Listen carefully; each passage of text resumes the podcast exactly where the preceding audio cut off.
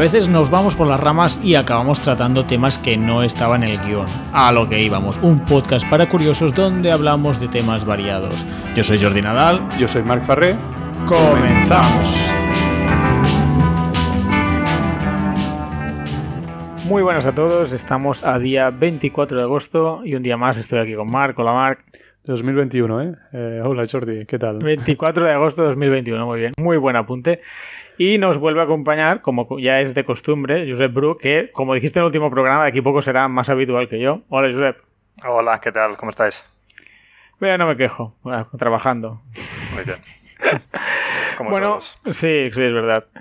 Bueno, eh, seguimos con la la serie de capítulos que nos ha preparado Josep, básicamente. Eh, este forma parte de la trilogía. El primero fue sobre escasez de recursos. Escasez. El segundo habló sobre contaminación, que fue el capítulo número 15. Y hoy nos va a hablar sobre biodiversidad, ¿no, Josep? Pues sí, así cerramos un poco el ciclo de ecologismo. Tratamos todos los temas un poco así Vale, eh, pero antes de empezar con la biodiversidad, eh, Josep quería comentar algunos apuntes sobre el último capítulo, ¿no? Sí, porque hablamos sobre la contaminación y quería apuntar solo cuatro, tres o cuatro ah, temas que nos quedaron así pendientes. Primero, cuando hablamos de, la contaminación que nos llegaba por tierra, tierra mar y aire, pues es la contaminación de molecular, digamos, que nos perjudica directamente a la salud. Pero también hay otros tipos de contaminación, por ejemplo, la acústica, ah. la lumínica, la odorífera, que es de peste, la peste que, se libera de, lo que sea, y la radioactiva, ¿vale? Claro. No los analizamos, pero que quede dicho que también existen estos. Claro, también es contaminación y también son externalidades que, aunque algunas no afecten directamente la salud, pues sí que, Pueden sí que provocan molestias. Perjudicar, sí, sí. Luego, también cuando hablamos de, del, del, método para descubrir el óptimo de regulación, de si más regulación o menos regulación en función de los costes, pues quería apuntar también que el economista William Norhaus hizo este análisis para el CO2, justamente, que, hablamos en el anterior capítulo, y le dieron el Nobel el 2018 por, por estos análisis. Ah. O sea que es también un tema... ¿Y qué conclusión sacó? Un poco así. Bueno, claro, que pues, quedaría pues para un podcast entero, me imagino. Bueno, más o menos lo que hablamos el otro, el pasado capítulo, de lo óptimo sería eh, poner un, impuesto al CO2. Sí. no me acuerdo del, importe de los dólares. Bueno, no sé si eran 10 o... Sí, por, por, cada tonelada emitida de CO2, pues poner un impuesto ah, de X dólares, ¿vale? Teniendo en cuenta, pues, todo lo, que comporta la regulación y los costes de la contaminación de, de diversos estudios de los fenómenos naturales que pueden ocurrir, todo eso, ¿no? Pues lo junto y, más o menos llego a esta conclusión. Vale. Muy bien. Sí, aquí es donde habíamos estado discutiendo un buen rato. Sí, sí, me acuerdo. perfecto.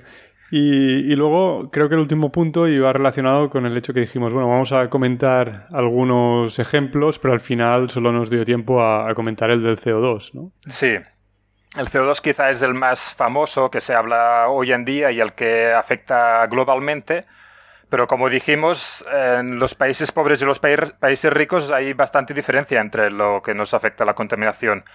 Y en los países pobres, pues el principal problema ecológico o de, contaminación que tienen ellos es ah, la combustión interior, de cuando hacen fuego en, dentro de las no sé si las cabañas o las casas, ah, pues para calentarse o para cocinar o para lo que sea, pues inhalan mm, todo el humo que, es bastante tóxico y esto sí que es un problema en aquellos países grave. A veces, eh, visto desde la ignorancia, parece que quemar madera tenga que ser más bueno, sostenible, ecológico que, quemar, por ejemplo, gas, ¿no? O... Hmm. Más renovable sí que es, pero claro, si inhalas todo el humo, pues no... No es tan bueno. Y luego otro problema de los países pobres de contaminación, bastante importante también, son las aguas sucias.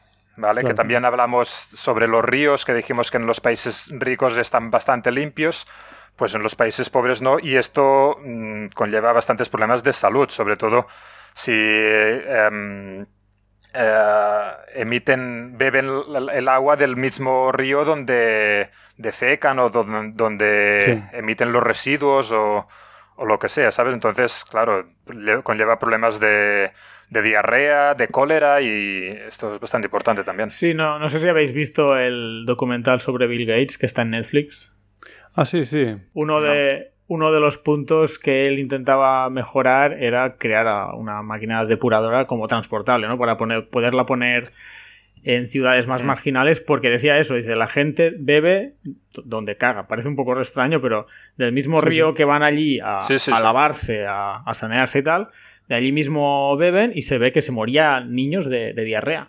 Es que el cólera, que es, un, es una enfermedad infecciosa que causa diarrea, es de las un problema muy importante en algunas zonas de África. De, los cuatro infecciones que matan más gente alrededor del mundo, no, se habla mucho, porque yo que sé, se habla de la malaria, del SIDA, eso sí, pero no sé si el cólera mata más gente que, estos. Sí, puede, ser. Tuberculosis y, estas tres son las que matan más gente en los países pobres.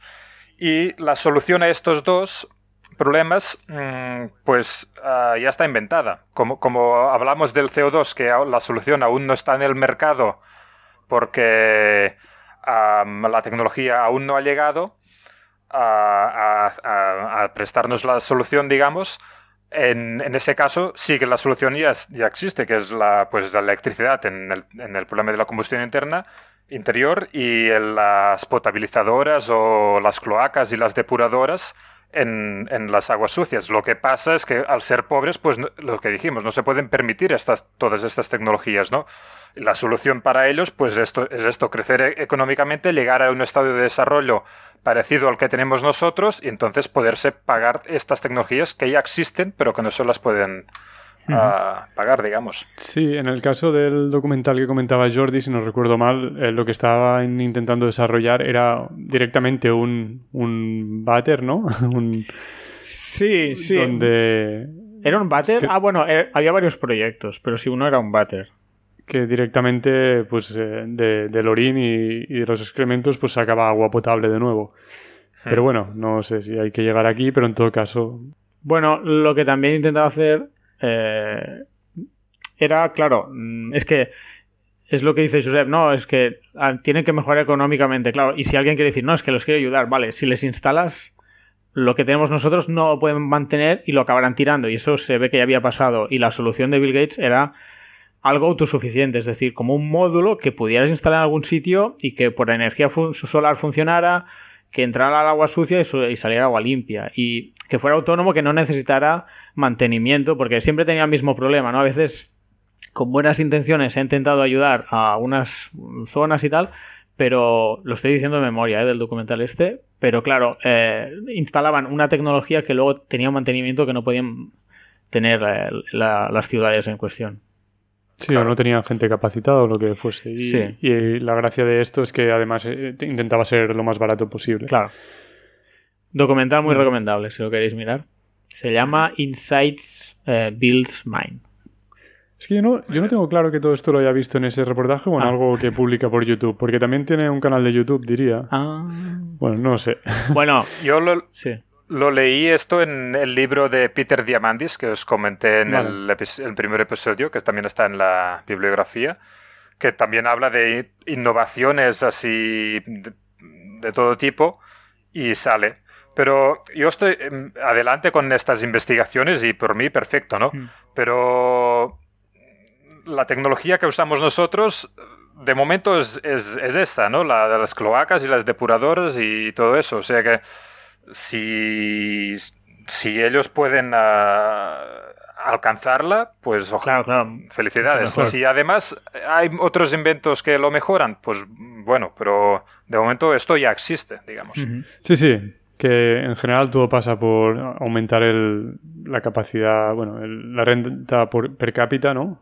De los países y eso acabará solucionando estos problemas también. ¿Querías añadir algo más, eh, Josep, sobre... Estamos todavía en contaminación, ¿eh? No hemos empezado. No, sobre la contaminación ya, ya estos eran los comentarios. Vale, pues una vez añadido todo el tema de la contaminación, si te parece, empezamos con la biodiversidad, que es de lo que queríamos hablar hoy. Sí, pues si primero os parece bien, haré un poco de un, índice de lo que vamos a tratar, ¿vale? Primero intentaremos analizar la biodiversidad desde el lado de la cantidad de vida, digamos, analizando el, número de especies, ¿vale? Y también el número de individuos, individuos dentro de cada especie. Hay diversos ah, métodos para analizar la biodiversidad. Dentro de las especies hablaremos de las especies extinguidas, de las especies amenazadas y de las especies salvadas y veremos los motivos por los cuales principalmente se han extinguido y por los cuales se está intentando salvar. ¿Vale? Mm. Y luego, si nos queda tiempo, hablaremos no de la cantidad de vida, sino de la calidad de vida, que no es exactamente un tema de biodiversidad, pero también está enlazado que es sobre los derechos de los animales. Si, no sé si tendremos tiempo, pero bueno, en todo caso... Ah. Creo que este es un tema recurrente del que Jordi y yo de vez en cuando sí. alguna cosita. Eh, creo que tendremos que dedicar un, programa concreto a esto, pero está bien unirlo un poco. sí, podemos este. comentar un poco por encima hoy. Pues bueno, a lo, mejor podríamos empezar definiendo biodiversidad, ¿no? ¿no? sé si tienes una definición ahí, yo he buscado una, si no. Pues, ahora mismo no la tengo, pero si tú la tienes, pues Acabo de ponerlo en Google y lo que me dice es que es la variedad de seres vivos que habitan en la Tierra. Muy bien. Pues bueno. Bueno, sí, lo que todos teníamos en mente, ¿no? Pero bueno, por si alguien no, no ha oído nada ¿eh? sí, sí, sí. al respecto, mira, o está aprendiendo español y esta palabra no la había oído. Pues ya lo sabes. Sí, siempre mirando todas las posibilidades. ¿eh? Seguro que alguien nos escucha para aprender español. a nosotros. Está, ¿eh? bien, está bien definir, no sé. Vale, vale. Sí, sí, sí. Lo primero que quería decir es que este, la evolución de la biodiversidad no es tan positiva, ah, desgraciadamente, como los otros episodios, ¿vale? Que tratamos el, ah, la escasez de recursos y dijimos esto, la, la, intuición o la opinión pública nos dice que va mal. Pues no, va bien. En la contaminación también, la opinión pública, ah, hay muchas noticias negativas y parece que va mal. Pues hay algunos parámetros que van mal y otros que van bien. En la biodiversidad, pues mm, podríamos decir que es lo que va peor de, estos tres. Pero también hay maneras de revertirlo y bueno, vamos a, verlo, ¿vale? Bueno, también entiendo que llegado el punto que una especie se haya extinguido del todo, pues ya tiene peor vuelta atrás. ¿no? Es complicado arreglarlo, ¿eh? A partir de cierto punto. Exacto, es que solo puede ir a mal. O sea, no, en, parte, ¿eh? O sea, si, si, lo mires por cantidad de especies, o, se mantienen o bajan, ¿no? Aumentar, pues, en, nuestro, en nuestra vida, digamos, en nuestro gener bueno, no generación, como lo diríamos, en nuestra época, no veremos nuevas especies del, de la nada. lo que sí que puede mejorar es eh, si lo mides en individuos, que es lo que decía antes, que se puede medir de, de, los dos tipos, ¿no? Claro. Pero bueno. Pero bueno, pues yendo ya un poco más al grano, pues esto, el desarrollo humano está amenazando y ha extinguido ya varias especies a lo largo de, la historia. Actualmente se cree que hay alrededor de 8,7 millones de especies en el mundo, pero es, es difícil de, de, saber porque se van descubriendo día a día, bueno, no sé si día a día, pero permanentemente se van descubriendo nuevas especies, entonces no, no se puede establecer un número y, se sabe también que no, se, van a descubrir todas porque es que hay... Lo, que más hay son insectos, ¿vale? Que, supera, que es la mayoría y, supera a los otros juntos, ¿vale? No sé si es más del, me imagino que es más del 50%, no sé si veis el gráfico aquí, ¿vale? toda la información, o mayoritariamente toda la información que, que he obtenido es de Our World in Data. es tu página web. Página web favorita de Josep. Uy, es que es, que es muy buena, ¿eh? Si, no sé si la habéis mirado en alguna ocasión. No. a raíz de, esto. Pero trata todos los temas, un montón de datos, de datos, un montón de gráficas, bueno, análisis, análisis muy, muy, para mí muy interesantes. Pues eso, insectos son la mayoría y, y, claro, en selvas, en bosques y todo eso, pues es eh, prácticamente imposible mm, eh, identificarlos todos y catalogarlos todos, ¿vale? Mm. Pero bueno, esto, se cree que alrededor, se hay alrededor de 8,7 millones de, de especies en el mundo y muchas se han extinguido, ¿vale? Pero la extinción es, eh, es un fenómeno natural. El 99% de las especies que, que, ha existido nunca en la Tierra, pues ya se ha extinguido. ha habido... Sí, claro, es que hace tanto tiempo, que, que, que, está la vida, ¿no? Que, que, muchas han, pues, han vivido y se han extinguido de forma natural. De hecho, ha habido, los científicos dicen que ha habido cinco grandes extinciones masivas en el planeta, que una extinción masiva se, se, denomina cuando más del 75% de las especies se extinguen. Ostras. Que, que, es, que es muchísimo. Esto. También o sea, veo, si, si, ya es difícil medir cuántas especies hay actualmente, saber que se han extinguido el 75% de las que había en ese momento, pues lo veo todavía más difícil, pero entiendo que será más o menos orientativo, ¿no? Pero lo tienen calculado y además, como normalmente son de fenómenos naturales, ¿vale? El motivo de las... Bueno, normalmente no, pues, todos son de fenómenos naturales porque si ha habido cinco y no ninguno ha sido causado por los humanos, todos han sido anteriores, pues Mm, pues obviamente son fenómenos naturales, yo que sé. No sé si son estos los motivos, ¿eh? pero eh, de repente hay una nueva especie de bacterias que emite oxígeno, ¿vale? Que esto sí que, es cierto, que se dice que el oxígeno fue el, primero, el primer contaminante, ¿vale? Ah, Entonces, el oxígeno es súper reactivo y barre un montón de especies que había en, en aquella época. Ya, ya, os digo, no sé si este es el motivo exacto, ¿no? Pero pero son cambios así muy bruscos que, entiendo que los científicos pues asuman que sí, vale, un 75% pues esto, que, se extingue, ¿no? Pero bueno.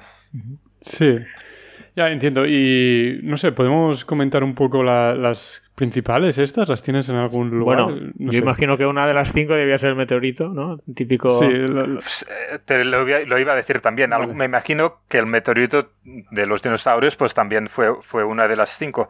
Una que. una que, que, tiene nombres es la extinción del cuaternario, ¿vale? Pero esta sí que, que, es de los humanos, no es una super extinción de estas. Esta la, la hicimos los humanos en, con la invención, de, la invención de la agricultura. Vale. ¿Vale? Que se dice que se extinguieron más de 178 especies de grandes mamíferos. Tipo los mamuts, el tigre dientes de sabre, todo, todos estos de la prehistoria, digamos. Pues, pero esto se extinguió con la invención de la agricultura. Me pensaba que era porque al principio éramos cazadores recolectores y, bueno, pues los machacamos a todos. Mm, también, quizá los mamuts no son del, esta, del cuaternario, ¿vale? Pero mm, la, del cuaternario sí que es por la invención de la agricultura. Bueno, o, al menos coincide en la época. ¿Vale? O sea, el tema es que al ir ocupando más y más espacio para la agricultura, pues eh, nos fuimos cargando lo que nos molestaba por ahí, ¿no? Ya, pero, pero éramos cuatro gatos, ¿no? Hace miles de años. Bueno, no sé. Bueno, sí, pero aún así tiene, tiene nombre. Se llama esto, la extinción del cuaternario. O sea que me imagino que algún, alguna significación tendrá, ¿no? Sí, sí. Y... Pero bueno. Y, esto, en la prehistoria, pues en el cuaternario, esto, 178, como mínimo, 178 especies de grandes mamíferos. Y luego, del 1500 hasta hoy, se calcula que se han extinguido entre 700 y 900 especies, que es lo que decía Jordi, que ahora sí que somos mucha más gente y ahora sí que se nota el, impacto humano, entonces, claro, más especies extinguidas. Ya, sí. Y el, mecanismo por el cual se extinguen mm, son diversos motivos, pero básicamente hay dos.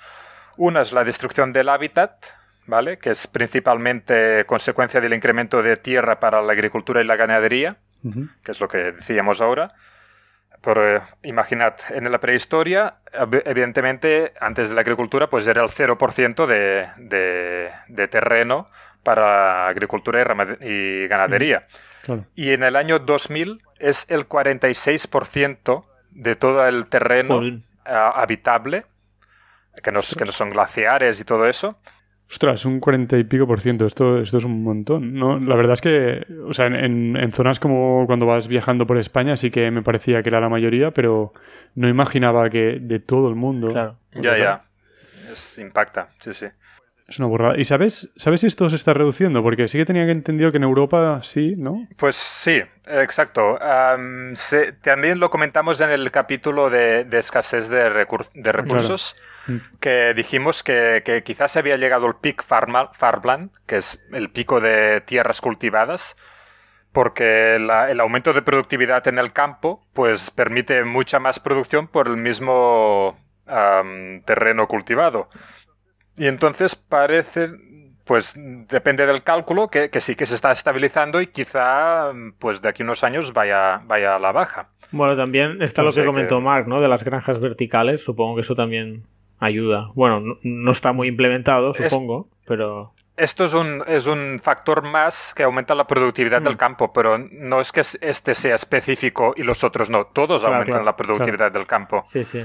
o sea que... Sí, sí. Aunque en cierto modo eh, hay una cierta tendencia a, ir a la inversa, ¿no? Porque con todos los productos ecológicos ahora, por ejemplo, eso, eso disminuye la, la Exacto. Es que los productos ecológicos tienen la etiqueta de ecológico, pero si se mira desde el punto de vista de, eficiencia o de uso de, agua o uso de tierra, son antiecológicos, porque tienen mucha más... Mucho, usan mucha más tierra y mucha más agua para producir la misma cantidad de, de, producto. Entonces. Sí, sí, este es un tema. La ventaja delicado, yo no, la veo. Delicado, ¿eh? sí, sí, pero. No, no, pero, pero, es verdad. Yo a veces. Em, claro, hay gente, también es el problema de, las palabras, ¿no? Que las ponemos todos allí. Esto es ecológico. Ah, vale, ¿qué significa ecológico? Mm. No, significa esto. Orgánico. Bueno, claro, no, es que significa que no se ha utilizado productos químicos. Ah, entonces si no los has utilizado, estás ocupando, yo qué sé, cuatro veces más tierra, como yo qué sé, para poder cultivar. Exacto. O quizás no. Bueno, quizás no es tanto esto, sino que simplemente es más caro porque producen menos. Yo qué sé. Quizá, quizá el productor, él cultive su mismo terreno y diga, yo no estoy cultivando más, pero al ser menos eficiente produce menos y si se tiene que alimentar a toda la población, pues con menos producción por, por terreno habrá que, hacer más terrenos cultivados. Sí, son diferentes direcciones, ¿no? Esto también pasa con la gente se lía mucho y esto viene un poco con el tema de contaminación. Lo de una cosa es la contaminación, el cambio climático, el CO2, yo que sé, la otra cosa son que estamos utilizando demasiados plásticos y hay cosas que entre sí no, no funcionan. Vi en un vídeo que decían, ostras, es que estas bolsas de, usar muchas veces contaminan, producirlas contamina un montón, más que no sé cuántos miles de las otras. Era como no una cosa que es buena para algo, también es buena, o sea, puede mm. ser bueno esto para para no producir tanto CO2, pero es malo por, por, los recursos. Entonces, al final te vuelves loco, no sabes ni qué hacer. Ah". Claro, por eso yo con esta serie he intentado pues separar los temas para poder analizar, bueno, por el lado de los recursos, pues hay estas dinámicas. El lado de la contaminación, hay estas otras biodiversidad, pues estas otras. Para, a veces se, mezclan todos los temas y no sabes exactamente de qué se está hablando cuando se va más ecológica, ¿no? Entonces, para analizarlo un poco. Eso es verdad, eh, está bien categorizarlo, pero también está bien, como decía Jordi, pues cuando decimos algo, pues pensar en la segunda derivada, ¿no? ¿no? estaba intentando, cuando he dicho lo de que había una tendencia contraria, no estaba intentando valorarlo moralmente o éticamente, o sea, decir que eso era negativo o positivo, pero simplemente que, tenemos que pensar que cada acción pues tiene, tiene consecuencias que no todas van en la misma dirección. Y, también ahora con lo que decía Jordi de las, las bolsas, ¿no? Que pues ahora se está poniendo más de moda usar cosas de, cartón o de papel que, las bolsas de plástico. Y sí, en algunas cosas muy positivo, como lo que hablábamos de los plásticos que tiramos, enviamos para China y ellos los, los tiran al mar, ¿no? Pero por otro lado, pues bueno, el, papel es mucho menos eficiente, el cartón en, cuanto a transporte y estas cosas, ¿no? Y pues a lo mejor estamos contaminando más, quemando más combustible para, bueno, no sé. Y, menos, y menos, reutilizable. No, sé vosotros, pero yo las bolsas de plástico las reutilizo tantas veces como puedo y las uso para bolsas de basura. Ahora ya como en los comercios no dan bolsas de plástico, solo dan bolsas de papel, pues tengo que comprar bolsas de, basura y al final lo que no gasto en plástico en las bolsas del comercio, pues lo gasto en la bolsa de basura. Sí, sí que es verdad que es un tipo distinto, es un tipo distinto de plástico. Pero, pero bueno, también un comentario solo. Eh, ya reivindiquemos ya no llamar orgánico a lo que no tiene derivados del petróleo, porque de toda la vida química orgánica es la que trata del petróleo. Así que orgánico es que viene de, viene de las plantas y de, y de los animales muertos. Pues no, esto ya para acabar. Al final yo creo que la gente busca la etiqueta de bueno o malo, eco, bueno, bio, bueno, esto, esto es malo. Pero es que no, no es tan sencillo, porque hay, hay diferentes categorías, esto es bueno para esto, esto es bueno para esto. Y pues ya cada uno lo pone en la, balanza y... Exacto, no estamos diciendo que estas etiquetas o esto sea malo, simplemente que hay que ver las derivadas y cada uno pues decidir lo que cree que es. No todo es tan sencillo al final. bueno, seguimos. Estamos con la Tierra que, casi la mitad del mundo está lleno de, espacio para cultivar y las granjas. A lo, que íbamos. Esto, exacto. Ah, pues, pues habíamos dicho que un motivo era esto, la destrucción del hábitat, ¿vale? Por el que se extinguen especies. Otro motivo ah, es la caza o la pesca, ¿vale? Que es, los animales pues tienen valor para el ser humano, ya sea como comida, ah, como por ejemplo pieles, ¿vale? O, por ejemplo el aceite. las, las ballenas grises del Atlántico nos, em, casi se extinguieron porque se sacaba el aceite, no sé si lo sabéis, para iluminar. Porque quemaba muy bien y muy lentamente y sin hacer mucho humo.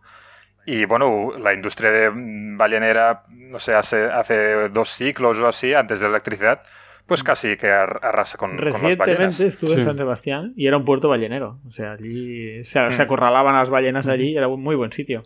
De, Creo que el escudo hay ballenas, ah, pues ¿no? Mira, más pillado. o no sé si en San Sebastián o en algunos otros pueblos de. seguro, seguro, porque antes de la revolución industrial, si no me equivoco, se, dedicaban a eso. Sí. Sí. Pues Luego, En, ese sentido, el, petróleo vino al rescate, ¿no? Exacto. Más ecológico que, que, Por eso, sí, sí, sí. ballena, claro. ¿Quién lo diría, eh? Que el petróleo es más ecológico que algo. bueno, pero cada vez bueno, también, pues también lo comentabas, no sé si en el episodio anterior, en 1900 había un problema muy grande de, excrementos de caballo en las ciudades. Era un problema ecológico. Y, con el, coche, pues se solucionó este problema. Luego, claro, siempre van viniendo problemas nuevos, ¿no? Nueva tecnología, nuevos problemas. Pues se tiene que, que afrontar, pues cada vez, ¿no? ¿no? Esto es una guerra sin fin, pero bueno. Sí, el escudo no, no lleva ballenas, ¿eh? lleva un barco sobre unas ah, bueno, olas, pero pues seguro que hay alguno por ahí. alguno hay, alguno hay. Buscamos donde... Ya buscaremos. Ah, vale, pues esto, habíamos dicho que la caza o la pesca ah, de animales porque tienen algún valor, puede ser que no tengan valor, pero sean una amenaza, ¿vale? Como el lobo de las Malvinas, que, se, extinguió porque la gente lo cazó por, porque, porque era una amenaza para, para, ellos, o por recreo, ¿vale? Hay animales que también se, se cazan por recreo. En Inglaterra, ¿cómo se llama? La ah, El zorro. Zorro. zorros, ¿no? ¿no? No, no se han extinguido, pero bueno, hay gente que también los, caza por recreo. No sé si hay algún, hay algún animal que se ha extinguido por, mm. por recreo, pero bueno, estos son los motivos de, Realmente, la caza, has dicho antes entre 600 y 700, no, entre 700 y 900 especies en 500 años. Sí. Claro, pero es que al principio la mayoría será insectos, pero claro, te pones a pensar y es que, yo que sé, hay, no sé cuánto, habrá un montón de especies de osos y quizá hemos todavía hay osos, pero quizá hemos eliminado el oso no sé qué, el oso de no sé cuántos. Mm, exacto. Y el bueno, es que...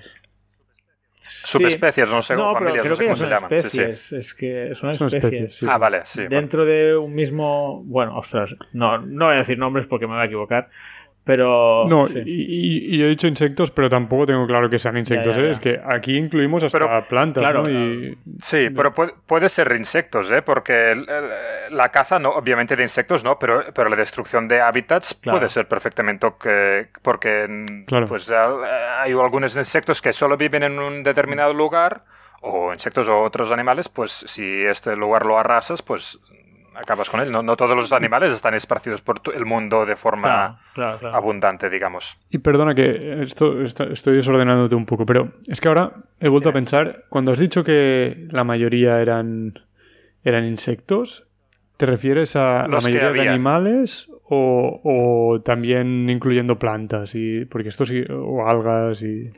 Mm, pues creo que de especies secas, incluyendo algas y plantas, ¿no? Porque veo por Estoy en, tu gráfico, magnífico. gráfico. Sí, el gráfico, primero insectos, luego fungi y protist. Fungi es hongos. Sí. sí, sí, Y protist es un tipo de bacteria.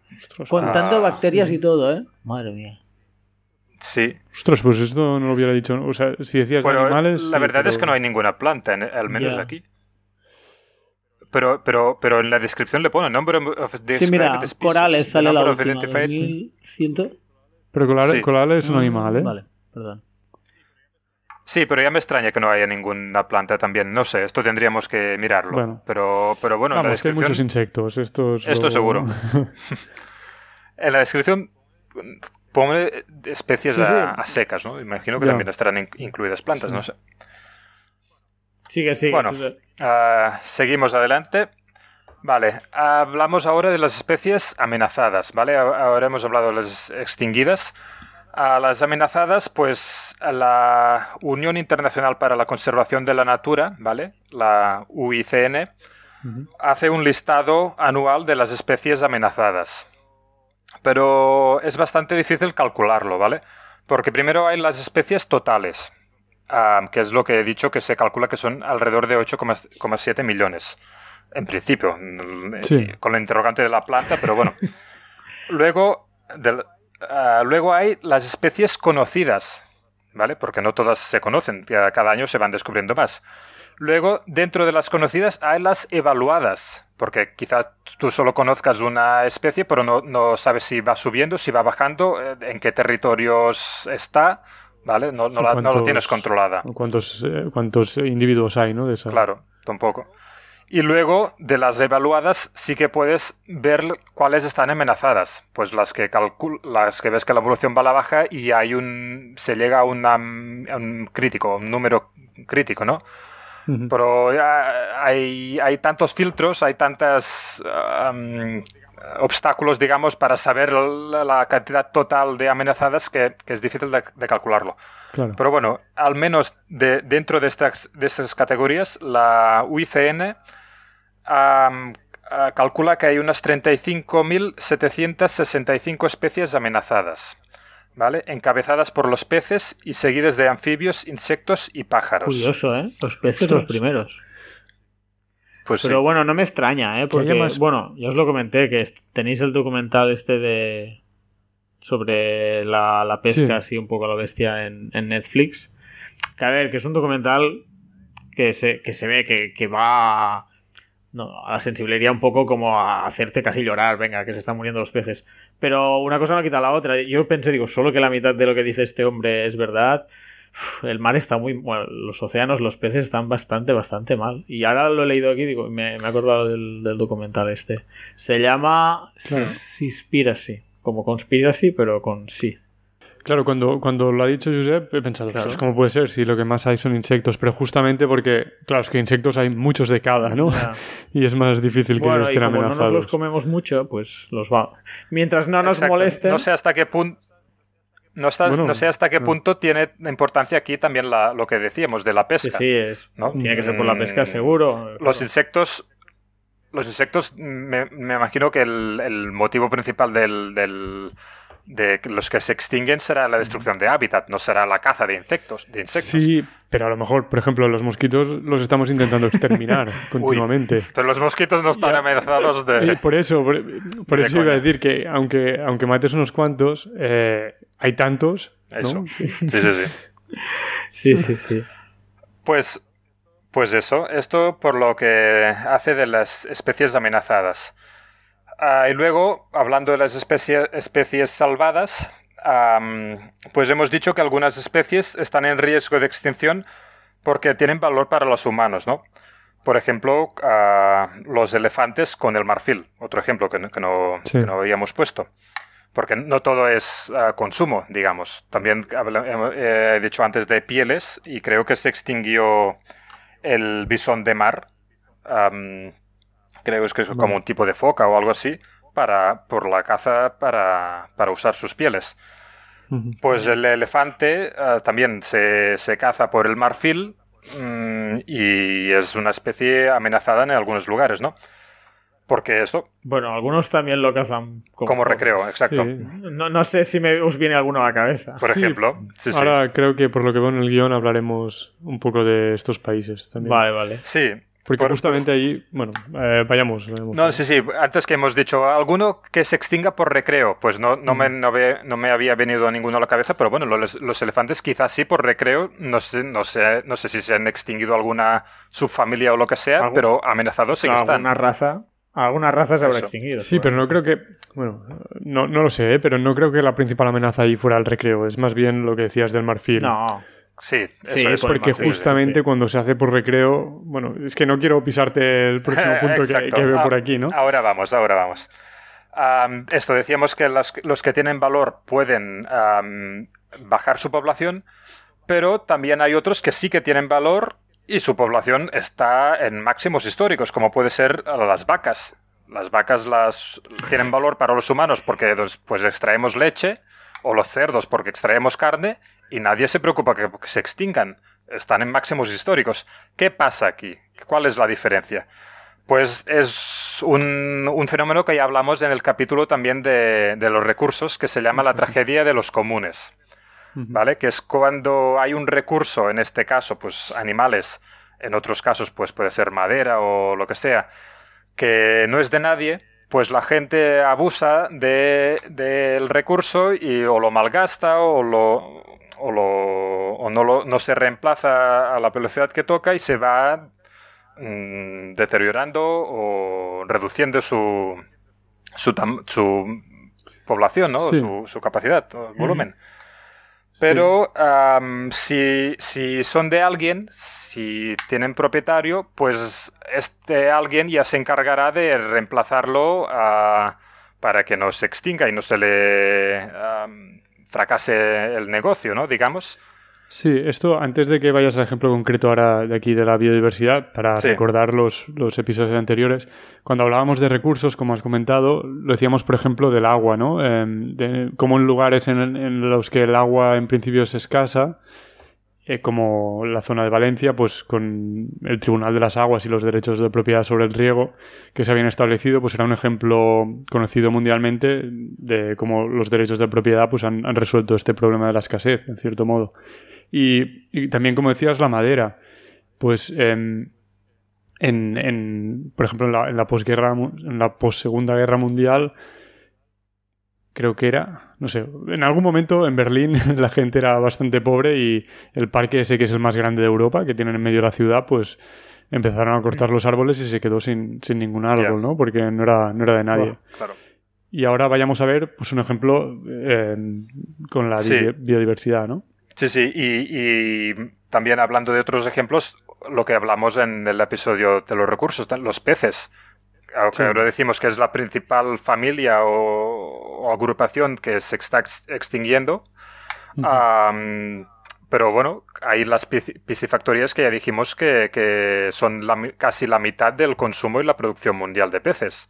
O sea que parece que sí que por un lado se, está planteando una, solución a eso, ¿no? Sí, esto es eh, solución a que nos extingan, ¿no? Que es lo que comentábamos, pero que todo tiene segundas derivadas, ¿no? Y a lo mejor esto ya entraremos cuando empecemos a hablar de, pues, desde el punto de vista del individuo, ¿no? De moralmente. Ah, vale, sí, sí.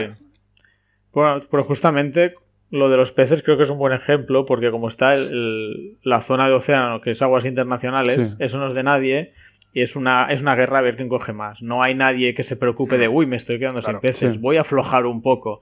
Este es, yo creo que es justamente el problema que hay. Bueno, yo creo. Eh, también sería un documental este. Claro, en las aguas internacionales incluso hay mucho pirateo. De mm. pues hasta esta línea llega a las aguas internacionales, no hay nadie mirando, estoy en el océano, pues entro un poco en la costa de, algún país africano y les robo peces y me voy.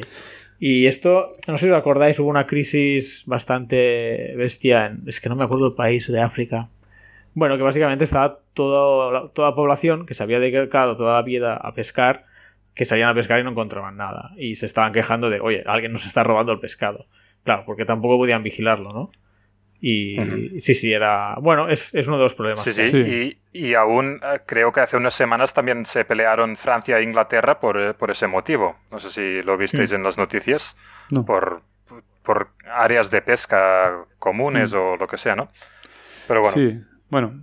Y sí, lo que pasa es que las consecuencias de, de la solución que estamos encontrando, ¿no? Por ejemplo, las piscifactorías o cuando hablábamos ahora de las vacas o los cerdos, pues es que a lo mejor las condiciones de vida de cada individuo concreto, ¿no? Eso Pero no sé si esto lo quieres trabajar, lo quieres hablar a lo mejor en, eh, al final, ¿no? Sí, bueno, como queráis, pero sí, sí, es un problema. Es lo que digo, cada solución, pues soluciona el problema anterior, pero aparecen nuevos problemas. Pero bueno, la mm. cuestión es ir solucionándolos cada vez que aparecen, pues solucionar los problemas, ¿no? Pero bueno, mm. yendo al, ejemplo que, quería hablar de los derechos de propiedad. Por ejemplo, en Kenia, Tanzania y Uganda, ah, donde los elefantes no son de nadie, las, su población iba disminuyendo, ¿vale? Y en Botswana, Malawi, Namibia y Zimbabue, donde sí que eran propiedad de alguien, los elefantes, como entidades conservacionistas o otros, pues sus poblaciones iban aumentando. O sea, y esto es un, ejemplo que aparece en el libro de, economía de Mankiw. No sé si os suena, que también lo nombré el primer episodio. Ah, para ilustrar esto, el fenómeno esto de las tragedias de los comunes. Eh, sí, creo que es, el ejemplo típico, el, de los elefantes de estos distintos países. Y creo que es, gracioso que hayas traído este, porque creo que es de, lo que estaba pensando, lo que estaba pensando Jordi, ¿no? Sí, sí. Eh, que justamente eh, no sé si lo pensabas por el incidente que hubo con la polémica que hubo con el anterior rey de España, ¿no? Que justamente estaba cazando Botswana, donde... Sí, ah, eh, que era privado, ¿no? Al menos. O sea, será más un problema de moralmente o éticamente. Pues claro, era el hecho de, bueno, que, dedica el, tiempo libre tu, tu, rey, pues bueno, supongo que no le gustó mucho. O que Pero bueno, sí, desde un punto de vista ecológico, pues al ser un ya lo diré, un elefante privado, entre comillas, pues, pues tenía como derecho a cazarlo y los de la reserva ya se encargan de, que vaya en aumento siempre la... Sí, normalmente lo que hacen, o sea, esto no sé si querías tratarlo, pero eh, lo que se suele hacer, según tengo entendido, es que al final pues necesitas un cierto dinero, ¿no? Para, mantener que no haya caza furtiva, ¿no? Y para, para, poder proteger la especie. Y lo que suelen hacer es a los individuos viejos, es a los que, los que ah, venden para que alguien vaya y los cace. Vale, pues ya entraremos. Está bien si moralmente pues está bien matar a un animal por diversión o no, esto es otro tema. Pero claro. desde el punto de vista... Yo creo que, que ese era el problema, ¿no? Sí, pero bueno, no sé si... Que, hay mucha gente lo hace. Cada, cada, cual tendrá su problema, pues, pero entiendo que sí, que este puede ser el problema para mucha gente y, lo entiendo, pero no es un problema de biodiversidad en este caso. Es un... No, curiosamente no era un problema de eso. Pues pues eso, hablando del, derecho de propiedad, pues sí, a algunos animales pues se le puede asignar un derecho de propiedad y así evitar que sus poblaciones se vean amenazadas. Pero hay otros que no es posible eh, asignar derecho de propiedad, por ejemplo, insectos. Eh, pues es imposible. O directamente que no tienen ningún valor directo para los humanos. Entonces no hay interés en, en que nadie se los apropie, ¿no? En estos casos, mm, la, política más eh, adecuada para conservar las, especies pues es el conservacionismo, ¿vale? Lo, que todos normalmente pensamos cuando pensamos en salvar especies de animales, pues entidades ecologistas o, gobiernos o, o, quien sea, pues aplicando iniciativas para directamente... a salvar una especie. Sí, y en cuanto, si, hablamos de conservar una especie en concreto, no lo sé, pero cuando lo que se intenta eh, em, conservar es el hábitat, ¿no? Para que sobrevivan las especies y tal.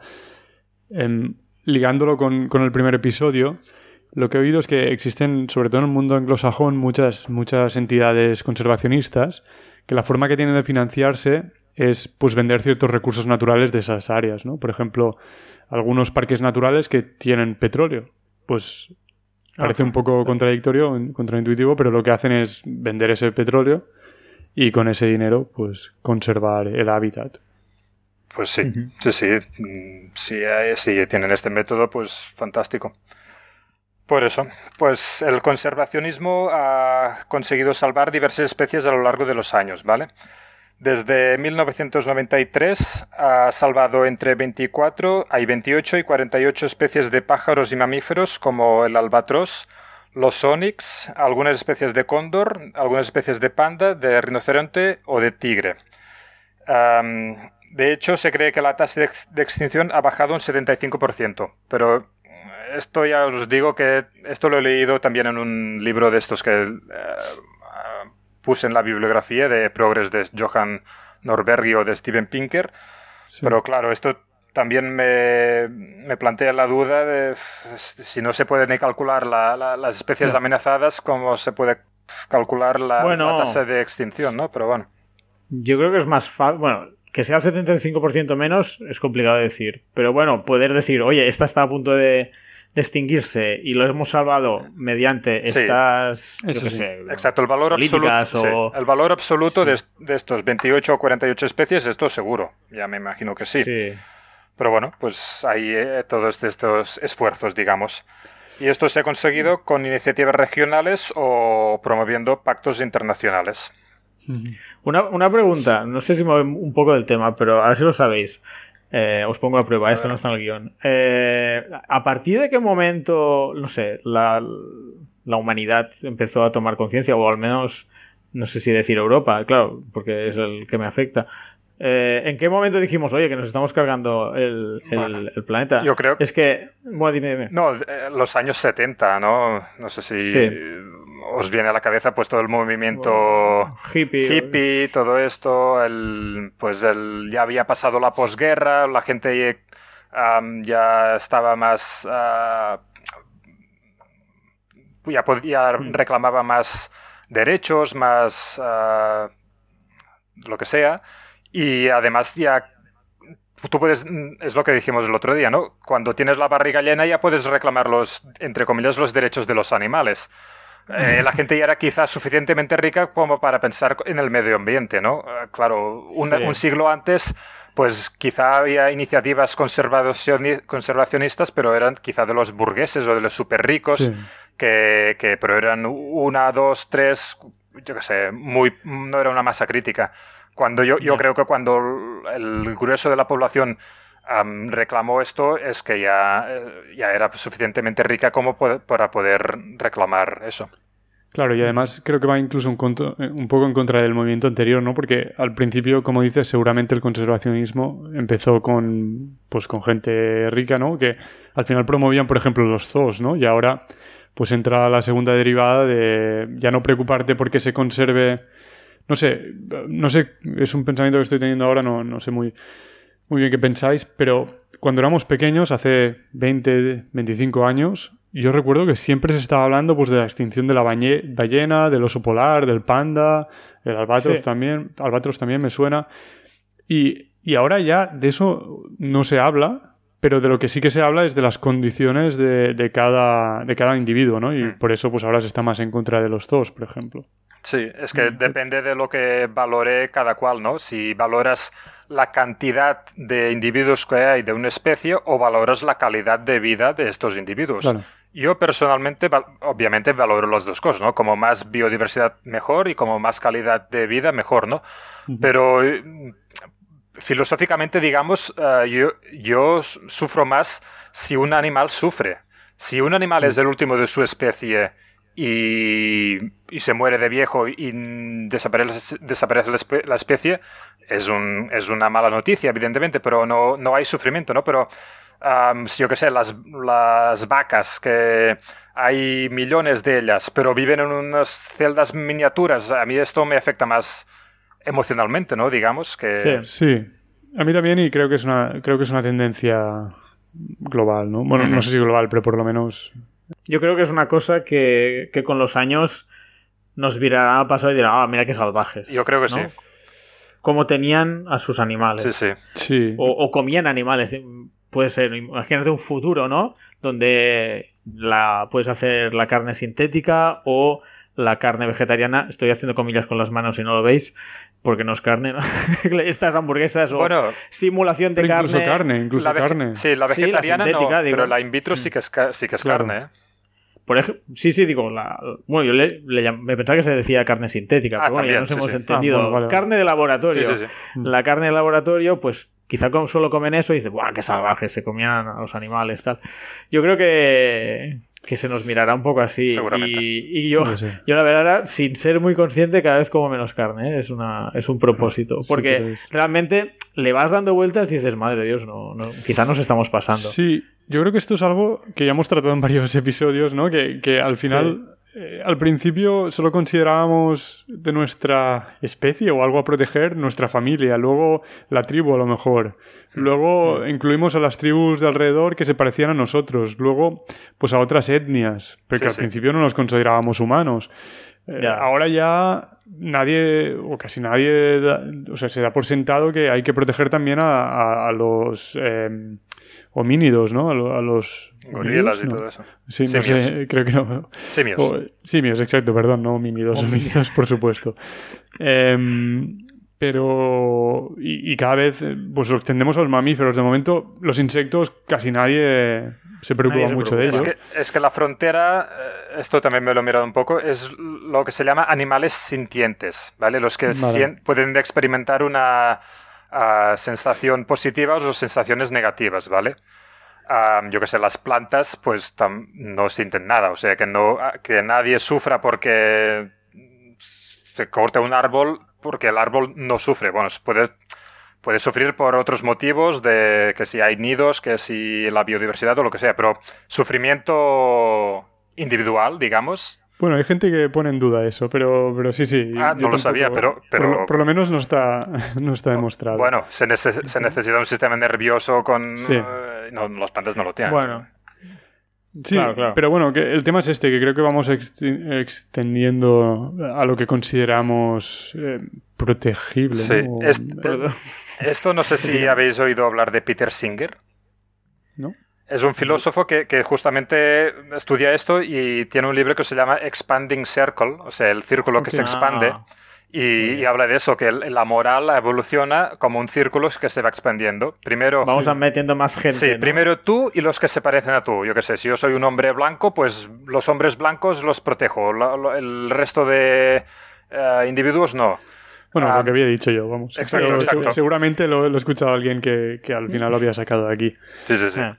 Pues, eh, pues mira, lo pondremos en la bibliografía también porque, y me lo miraré porque es interesante. Muy interesante. y, y, bueno, y, ligando con el episodio que hablábamos de inteligencia artificial, eh, incluso en algún momento a lo mejor maltratar a nuestra lavadora lo consideraremos también, ¿no? Cuando tenga yo espero, que no. Sistema nervioso sintiente. Eh, cuando sea un, un, ente sintiente, pero, pero que nadie la haga lavadoras sintientes, porque entonces ya vaya rollo. Eh, qué tontería. bueno, lo dejamos quizá para otro episodio, pero al final a lo que llamamos sentimientos, bueno, ya, lo, ya lo discutimos en un podcast con yo. Sí, ya, os escuché, ya os escuché. Yo tenía algunos comentarios también. Pues lo tratamos en, otro, ya estás invitado para el siguiente. Y, vamos allá. Pero vale, pues estábamos hablando, perdón que he creado una, divergencia en la fuerza, pero... Sí, de, esto. De, las especies salvadas. Sí, exacto. Y sí, para seguir con el tema, pues quería hablar de las herramientas que usan el movimiento conservacionista, ¿vale? para, para salvar especies. Una que ya hemos hablado es la recuperación de los hábitats, ¿vale? Pues, eh, si el motivo de, eliminación es la destrucción de los hábitats, pues la recuperación, motivo de, para salvar especies. Luego, reintroducción de especies autóctonas, lógico. Y la prevención. aquí en Cataluña. ¿Cómo? Esto en Cataluña estamos, ya sabemos lo que es. Que nos han vuelto a meter al, el oso. El oso por ejemplo. El oso, los bru, el oso pardo, perdón. Sí, sí, sí Y, bueno, no todo el mundo está muy contento. Sí, sí, que perdona. Sí, sí, yo aquí tampoco, yo como Mark antes no juzgo, yo simplemente eh, digo las herramientas que usan, luego si es más, más acertado o no. Claro, el, oso se extinguió porque era una amenaza. Uh, toda la gente que vivía en, los Pirineos, pues se los comía el ganado o los atacaban y pues los se extinguió porque lo, mataron. Si mm. se reintroduce, pues se tiene que ir muy bien cuidado que no vuelva a ser una amenaza. Y no sé si se consigue o no, eso yo no lo sé. Pero bueno, y, y, otra herramienta es la prevención de introducción de, especie, de especies invasoras. ¿Vale? Mm. Que esto ahora con la globalización, pues también está, está muy alerta pues en, los aeropuertos de que no introduzcas ni animales ni plantas mm, de otros hábitats porque pueden desplazar a las especies autóctonas, digamos.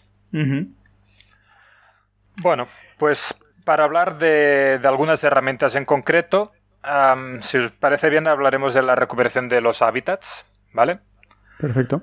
Y hemos hablado un poco antes de, la, pérdida de hábitats de, los animales y para la biodiversidad, que antes todo era praderas y, bosques, y ahora con... Antes todo esto era bosque. sí, un descampado, ¿no? y a partir de cierto momento, pues el 40 y pico por ciento habían pasado a ser tierras cultivables y para ganado, ¿no? Sí, sí, exacto. Ah, y, las ciudades mm, solo un 1%. O sea, la gente también que se preocupa en las ciudades, en realidad las ciudades están tan densificadas que no, no es mucha... Bueno, ya lo hemos hablado también en eh, otros episodios, ¿no? Pero es un solo un 1% del, del área habitable. Mira. Pues es poco. Sí. Pero bueno, esto, este crecimiento del terreno agrícola y ganadero, pues ya hemos dicho que en los últimos años parece que se está estancando y empieza a disminuir. Parte de los hábitats se han recuperado de forma natural con la recuperación de los bosques en los países desarrollados. Desde 1990 hay una ganancia neta de bosques en los países ricos. En Europa, por ejemplo, crecen al 0,3% anual y en Estados Unidos al 0,1% anual. Esto es lo que, lo que habíamos comentado, ¿no? En el de los recursos, que al final, como... Hay tanta productividad en el campo, pues eh, necesitamos menos terreno y el bosque va ganando terreno. Esto es algo que se ve, mm, pero muy, muy de cerca, no sé vosotros, pero yo, mi familia eh, tiene terrenos donde los anteriores generaciones pues cultivaban. Y ahora hay faena para mantenerlos em, cultivados y muchos ya se están convirtiendo en bosque. Sí. Esto, bueno, podría hablar un rato de esto, pero sí, Jordi que... puedes saber de esto también. sí, que pasa mucho en Cataluña que hemos vivido una fase, pues eh, primero nos cargamos todos los bosques, había preocupación por los bosques porque todo era para cultivar y luego había un abandono del campo que, bueno, que ha hecho que hay demasiado bosque, entonces que tenemos que gestionarlo porque nadie, o sea, no se ha dejado crecer de cualquier manera, no hay cabras ni animales salvajes que coman sus eh, las hierbas, los matorrales, entonces son bosques muy densos, nosotros decimos muy sucios. Y para el tema de los incendios forestales es un problema muy grave, porque, porque antes eh, pues estaban más limpios, ¿sabes? No, y, y, considerando limpio, no, no que hubiera latas, sino que eh, no había tanto matorral. Claro, si todas las plantas crecen sin ningún tipo de eh, invasor, hay un invasor, no, perdón, de, ah, no me sé la sí, palabra. De alguien que, que, se, lo, que se los coma. ¿no? Sí, sí. Sí, que se los coma o, eh, o incluso o incendios incluso, porque cuando hay un incendio lo apagamos rápido, ¿no? Sí, sí, sí, esta es otra historia que esto podríamos hablar un programa, pero bueno, sí, lo que quería decir es eso, que hemos tenido como dos fases, ¿no? Primero faltaban bosques, ay, que no hay bosques y ahora todo contrario, ostras, tenemos demasiado bosques y vivimos muy en medio de los bosques aquí en Cataluña. Sí, yo con esto también he pensado contigo, Jordi, porque al informarme para hacer eso y, todos los, y eh, todo esto de los bosques y, los incendios que, que, aparecen ahora en los medios, ahora que estamos en verano, pues dicen esto siempre, ¿no? Ah, es que hay demasiados bosques. Y hace unos años, ay, es que hay demasiados pocos bosques. Bueno, entonces, ah, bueno, lo que decíamos antes, las cosas no son buenas ni malas sí o sí, hay, hay diferentes factores, tener muchos bosques pues va bien para el tema del CO2, pero tener demasiados ya tendremos un problema grave. Perdón si abro aquí otro, otro tema. Eh, pero eh, esto de que va bien para el CO2, ya es verdad. no, lo veo del todo claro. Porque... No, al final lo, es irrisorio, ¿no? Del tema de los bosques, lo que más se hacía era las algas y el mar. Más que nada es que cuando, cuando crecen están consumiendo CO2, pero cuando se degradan están soltando CO2 o cuando se queman, ¿no? O sea, al final es más o menos Nos informamos un día y hablamos bien. Sí, El, balance neto no lo sé, esto es verdad. Porque la fotosíntesis sí que el, el bosque capta, o la planta capta CO2 pero también hace respiración en las plantas y creo que libera CO2. Entonces el balance no lo sé. Y si además cuentas cuando se, se, incendia o cuando se degrada y los bichos se lo comen, claro, no sé, el balance ya no... Eh, exacto, si la masa está en crecimiento, o sea, cuando las plantas están vivas, consumen más del que sueltan. Eh, eso no hay, duda. Cuando está en crecimiento la masa, estás absorbiendo CO2, pero... Pero si está constante, pues es más o menos neutro. Hmm. Pero bueno, perdón, sí, eh, se nos está acabando el tiempo que teníamos para hoy. No, bueno, yo creo que podemos... Vamos a ver si seguimos y no sí, podemos interrumpo más. Sí, sí, no hay, problema. Bueno, va, pues sigue, sigue. No, no te cortamos más. No, no, no hay problema, hombre. Ah, pues aquí el oyente no lo verá, pero vosotros sí que lo podéis ver también en este gráfico, pues ya se ve el, el incremento de los, en los países ricos de bosque, que ya estamos en, eh, creciendo en bosques y en los países pobres aún se está desforestando, pero se está desacelerando la, deforestación, deforestación, perdón. En, el máximo fue en los años 80, ¿vale? Y desde los 80 hasta hoy se sigue perdiendo bosque, pero cada vez menos bosque. ¿Vale? vale. Lo que hace que en global haya una pérdida de bosque, ¿vale? En, el mundo, que es ah, de un 0,008% anual. Que en porcentaje, pues parece poco. Eh, en valor absoluto, pues no sé qué, qué, área sería, ¿no? Pero. Pero sí, sí. Bueno, unos cuantos campos de fútbol. Sí, tendría que calcular. Y bueno, y esto es parecido también a, lo que comentamos en el anterior capítulo de la curva ambiental de Kuznets. Si ah, os acordáis. Sí, sí, me acuerdo porque lo he escuchado hoy, sí. Imagínate. En, en, una primera fase, cuando el, el, país se está desarrollando, pues ah, hay más contaminación y en este caso, pues hay más pérdida de, de bosque, digamos. Pero en otra, pues si la productividad aumenta tanto, puede haber una ganancia de, bosque. Ahora puede, puede, que esté pasando esto. tiene que pasar un tiempo para analizarlo, para corroborarlo más a fondo, ¿no? Pero bueno, es un parecido. Pero en todo caso, el, gráfico que, del que nos hablas, que, tenemos nosotros en pantalla, em, sí que parece mostrar una tendencia que por lo menos está desacelerando esa deforestación, como decías. Eso sí. Así que todo apunta a que pues, cuando los países vayan siendo más ricos hmm. eh, se acabará compensando esto. Pero bueno, como dices, pues ya lo veremos. Sí. Y otro elemento, hemos hablado de los bosques, que, sí que de momento están disminuyendo, pero lo que sí que está aumentando es la vegetación, ¿vale? Que es como la densidad de, no el área, sino la densidad de plantas por, por bosque o por área, digamos, ¿no? y aquí hay otro gráfico que desgraciadamente el oyente tampoco lo podrá ver, pero es un gráfico del mapa mundi con las zonas que están ganando vegetación y las zonas que están perdiendo. Y, mayoritariamente todo el mundo está, está ganando vegetación. Y justamente el motivo es uno de los que hemos dicho ahora, que, que las plantas consumen CO2. ¿Vale? con, ahora con toda la, la combustión de combustibles fósiles, el CO2 está aumentando mucho pues esto es alimento para las plantas. De hecho, un, mecanismo de, para aumentar la productividad del campo es insuflar CO2 en un, en un hibernáculo, en un invernadero. Mm. Mm. O sea que...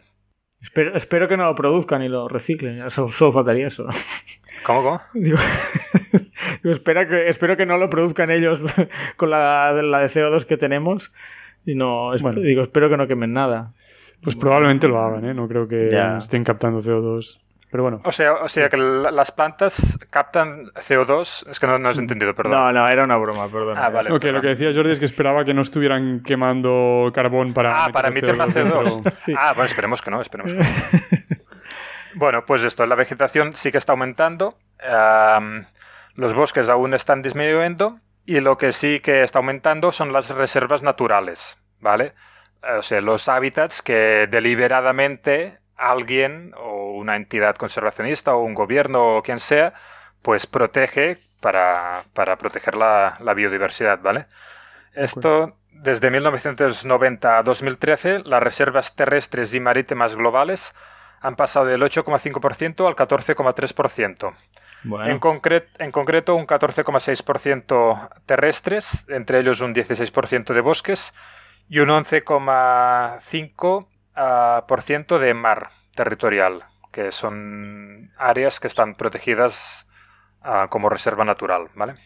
O sea, esto significa que del 14,3, o sea, del total de superficie terrestre, bueno, terrestre y marítima, vamos, de la, del planeta Tierra, el 14,3% son reservas. Yo creo que sí.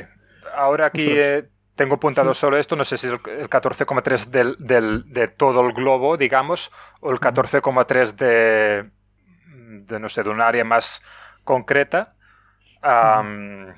pero... pero bueno, en todo caso, de la Tierra, por lo que, por lo que pone aquí, pues un 14,6% de, todo, de toda la, zona terrestre. De, no de la Tierra planeta, sino de tierra firme, vamos. Sí, yo creo que sí que es el, global, el terrestre más marítimo, yo, yo entiendo que sí, que es 14,3% de, del global. No lo sé. En todo caso, está aumentando. eso sí. Y de hecho, algunas veces ah, también conservar el, ecosistema, además de interés ecológico, tiene interés em, económico, ¿vale? Como proteger ciertos bosques o las barreras de coral. O sea que no, no, es solo una iniciativa con el objetivo de preservar la biodiversidad, sino que el, el propio, la, el propia, la propia reserva natural puede tener un retorno económico, pues lo como, como decíamos antes, de, de, explotarlo de alguna manera mm, bueno, económicamente, digamos. También como un turistas, que antes hemos puesto el ejemplo de cazar, pero bueno, yo que sé, si tienes una barrera coral, unas montañas que están bien, pues también es una, una, una atracción. Por, ejemplo. Ah, vale. Y sobre, lo, sobre los hábitats ya más o menos hemos hablado. Y otra herramienta que quería hablar era la reintroducción de especies. ¿Vale? hay diversos esfuerzos para reintroducir especies amenazadas en sus anteriores hábitats, con algunas con cierto éxito, como hemos hablado antes, como por ejemplo el en los Pirineos, ¿no? Bueno, no sé si éxito, pero sí. Bueno, al menos. Eh, sí, sí, están, que están, están, están, eso sí, sí, eso sí. Lo que pasa, un comentario así un poco al margen, digamos, muchas veces eh, tienen más soporte popular las ah, iniciativas para proteger especies que son monas, que son bonitas de ver, que las feas. Hmm. Y los las especies eh, amenazadas feas, esta la tienen crudo, porque nadie va a dar un duro Por ellas, los peces aquellos de las profundidades marinas, ¿sabéis? Aquellos tan feos.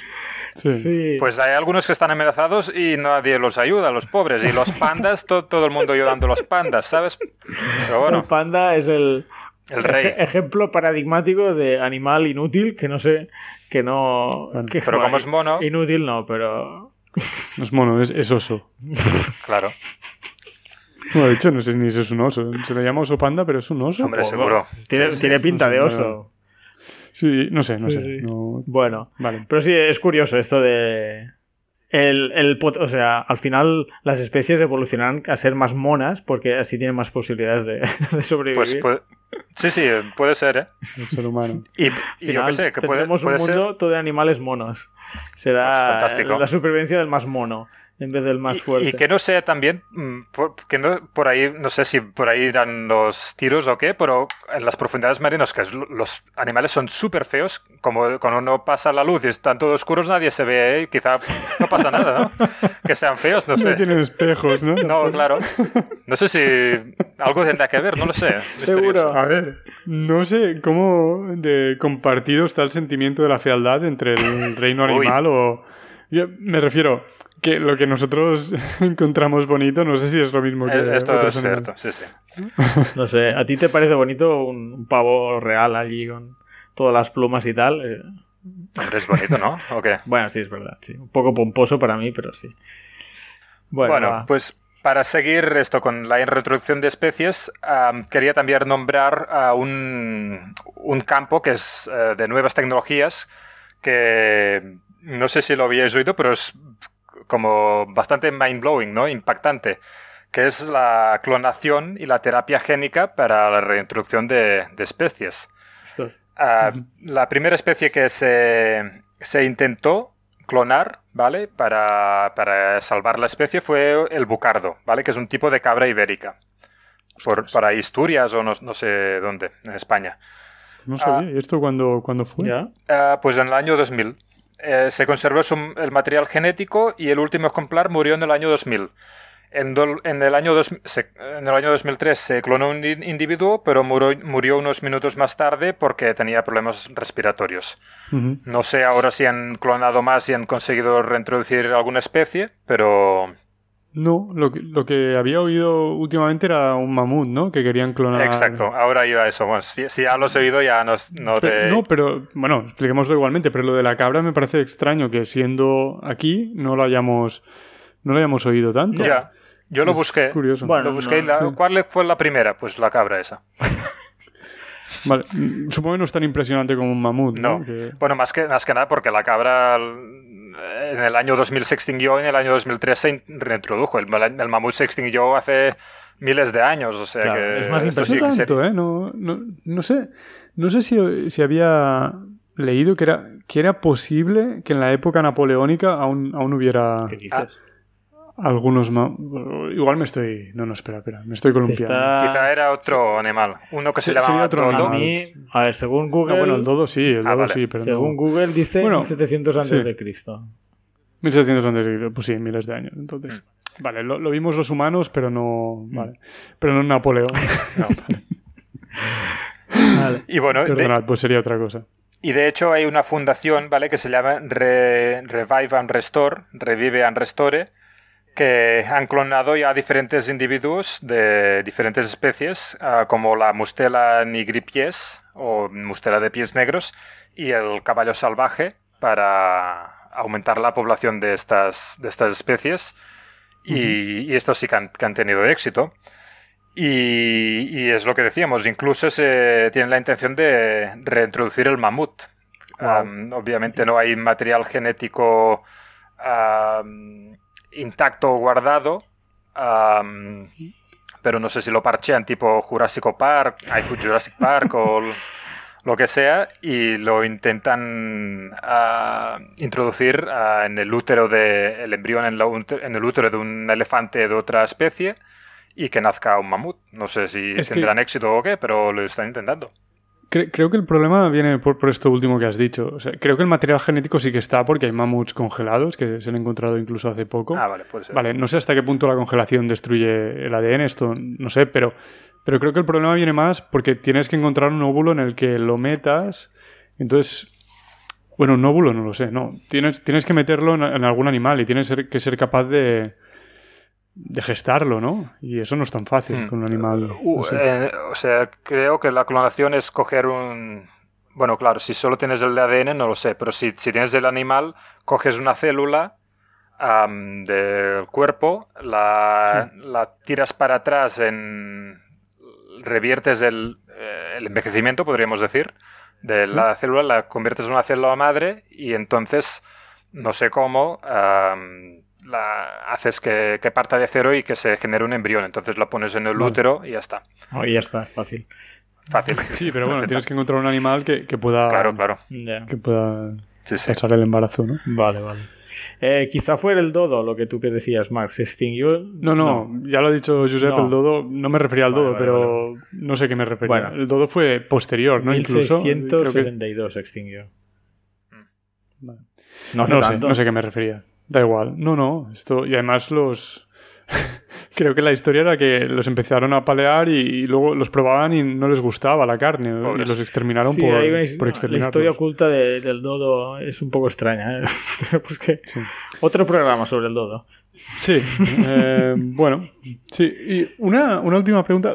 ahora cuando estabas hablando de todo esto de bueno, extinciones que, que hemos causado los seres humanos, a lo mejor aquí ya, mm, o sea, es una pregunta muy absurda y seguro a lo mejor no hay ni respuesta, pero ¿se sabe si hay algún otro animal que ha extinguido otras especies?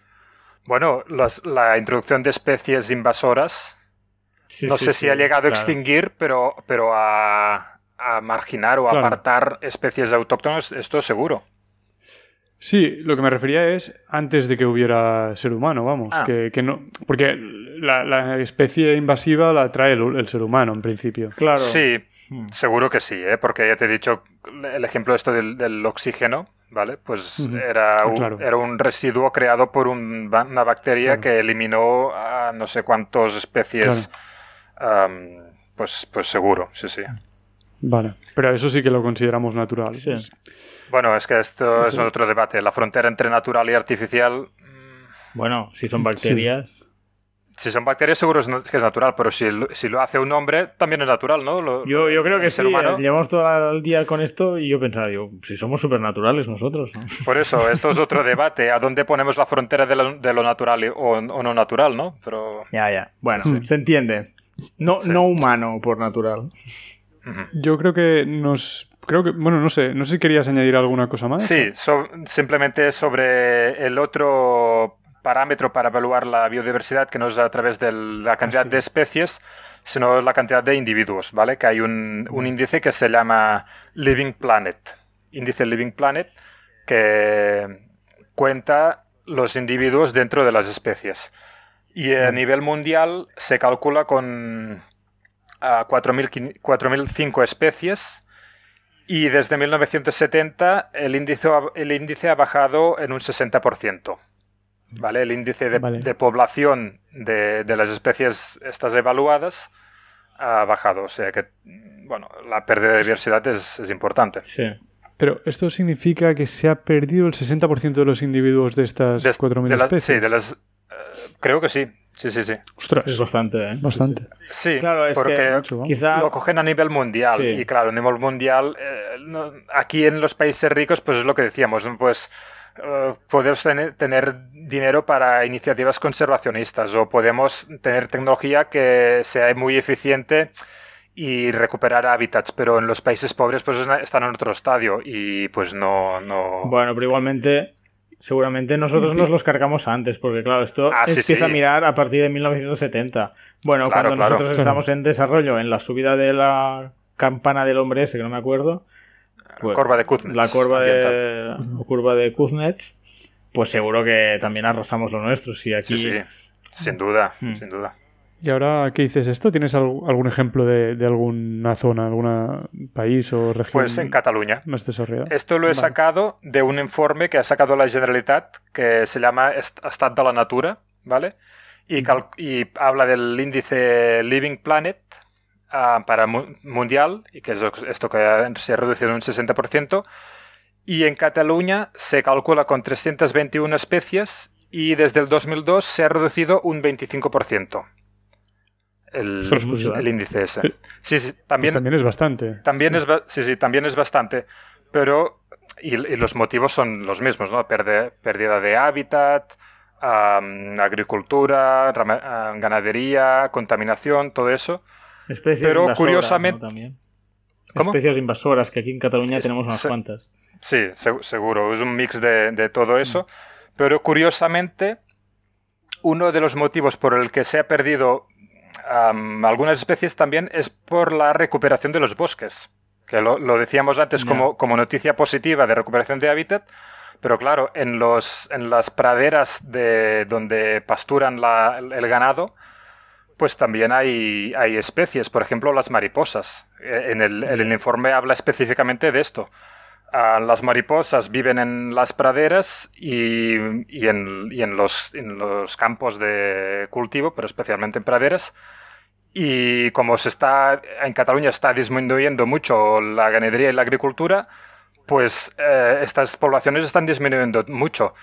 Están disminuyendo tanto, de hecho, que la, la bajada del 25%, mucha parte de eso es por las mariposas, mm. porque. Han bajado en un 43% la, la población de mariposas y en, dentro del índice representan un 40% de las especies, las mariposas. Claro, entonces casi que habría que coger las estadísticas con y sin insectos, ¿eh? porque eh, es que, es que las sin insectos, o sea, es que el único insecto que cogen son las mariposas. Ah, claro, las mariposas bajan un... Es que son bonitas, ¿no? Pues quizás sí, no lo sé. yo lo busqué en el informe y no, explican el, cómo se, qué criterios se usan para coger las especies, ¿no? Pero sí, el 40% son mariposas y claro, las mariposas bajan en un 43%, sobre todo por, es, por la reforestación y hacen bajar el índice en un 25%, porque las otras especies que no son mariposas bajan en un, solo en un 9%. Ya. Que también me parece bastante desde el año sí, Igualmente no, no, estamos para tirar cohetes en este aspecto. No, no, exacto. Oye, Josep, tendríamos que haber empezado con la biodiversidad al principio y luego con contaminación y, y lo otro los programas que ahora nos vas a dejar un poco en el mal sabor de cuerpo. Ah, ya, sí, bueno, ya he dicho ah, que este no, no, era tan optimista como, como los otros. Pero, pero bueno, hay, hay, no sé, hay iniciativas para conservar la, la biodiversidad que, bueno, en, función del valor que la sociedad otorgue a estas especies, pues irán a más o, no. que esto también es otro debate, el valor que otorgamos a, a, a la biodiversidad. Sí, exacto. Muy bien. Bueno, no sé, Josep, ¿querías añadir pues alguna cosita más? Bueno, no sé si hablar de los derechos de los animales o lo dejamos para otro momento. Yo creo que podemos dejarlo para otro día, ¿no, Mark? ¿O qué ibas a decir? Sí, yo estaba pensando que esto es, esto es un, tema completo. O sea, creo que podemos hacer un podcast entero de esto, por lo menos, porque creo que aquí hay mucha chicha también y sobre todo, bueno, no sé, eh, y podemos cerrar a lo mejor por hoy el tema de la biodiversidad, que ya es un tema por separado, ¿no? Y pasamos a, los derechos animales o a los temas morales y éticos, ¿no? Lo, podemos dejar en otro momento. Así me lo preparo un poco más yo. sí.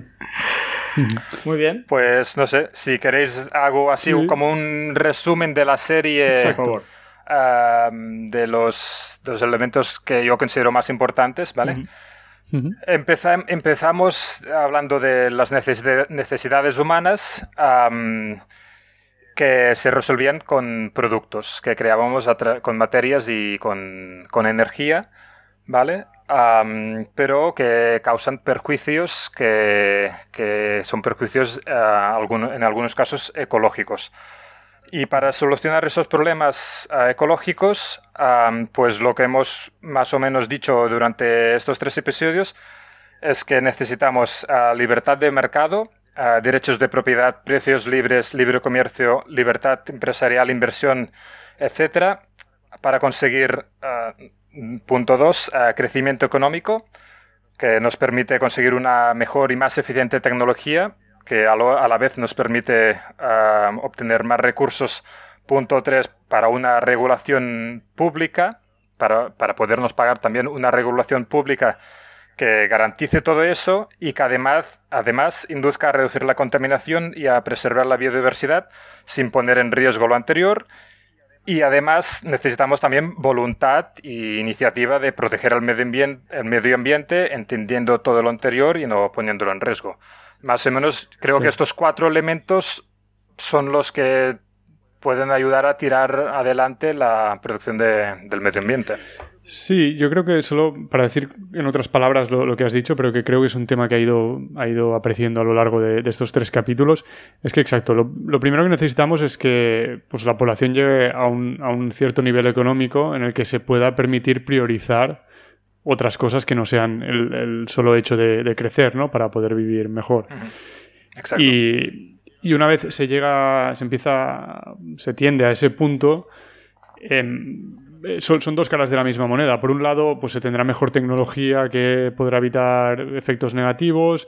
Eh, también la gente directamente, pues con unos eh, derechos de propiedad bien asignados, pues se podrá mm, evitar algunos de estos eh, de estas consecuencias negativas, pero además es que también habrá una opinión pública mucho más favorable a que se aprueben leyes o, lo que sea que, que, lo protejan, ¿no? Y la gente estará más dispuesta a aceptar esas leyes porque no, no se están jugando la vida por el hecho de, de conservarlo, ¿no? O sea, creo que un poco la idea que has transmitido es que lejos de em, ser una consecuencia del mayor desarrollo, los, los, efectos negativos se palían con, con, mejor desarrollo. Mm, en parte sí, en parte el crecimiento económico conlleva algunos problemas ecológicos, pero en parte resuelve algunos otros. Pero los que no resuelve, al menos da a la sociedad suficientemente suficiente riqueza para poderse gastar estos recursos protegiendo el medio ambiente.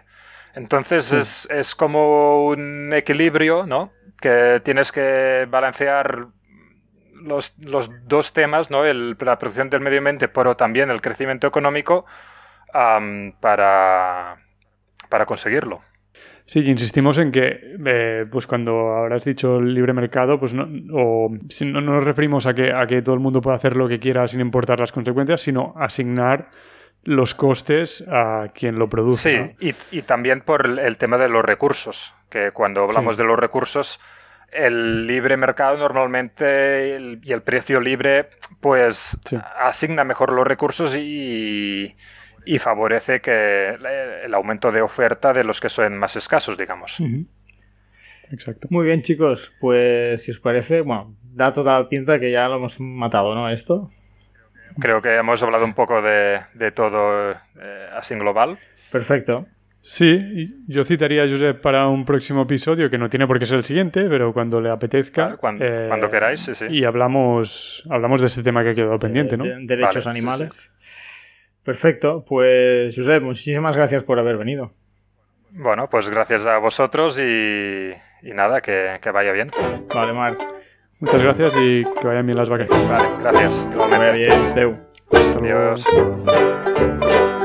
Gracias por escucharnos. Si te ha gustado el podcast, te agradeceríamos que le dieses al corazoncito en Google Podcast o iVoox, like en YouTube o 5 estrellas en Apple Podcast. Así nos ayudarás a tener más visibilidad y seguir con este proyecto. Ahora puedes dejarnos mensajes de voz a través del link de Anchor que encontrarás al final de la descripción. Los comentarios por escrito en la plataforma por la que nos escuchas, o bien correos a, a lo que íbamos por Twitter arroba ALQ íbamos o por Instagram ALQ íbamos todo junto, también son más que bienvenidos. En capítulos posteriores iremos dando respuesta a vuestros comentarios y preguntas.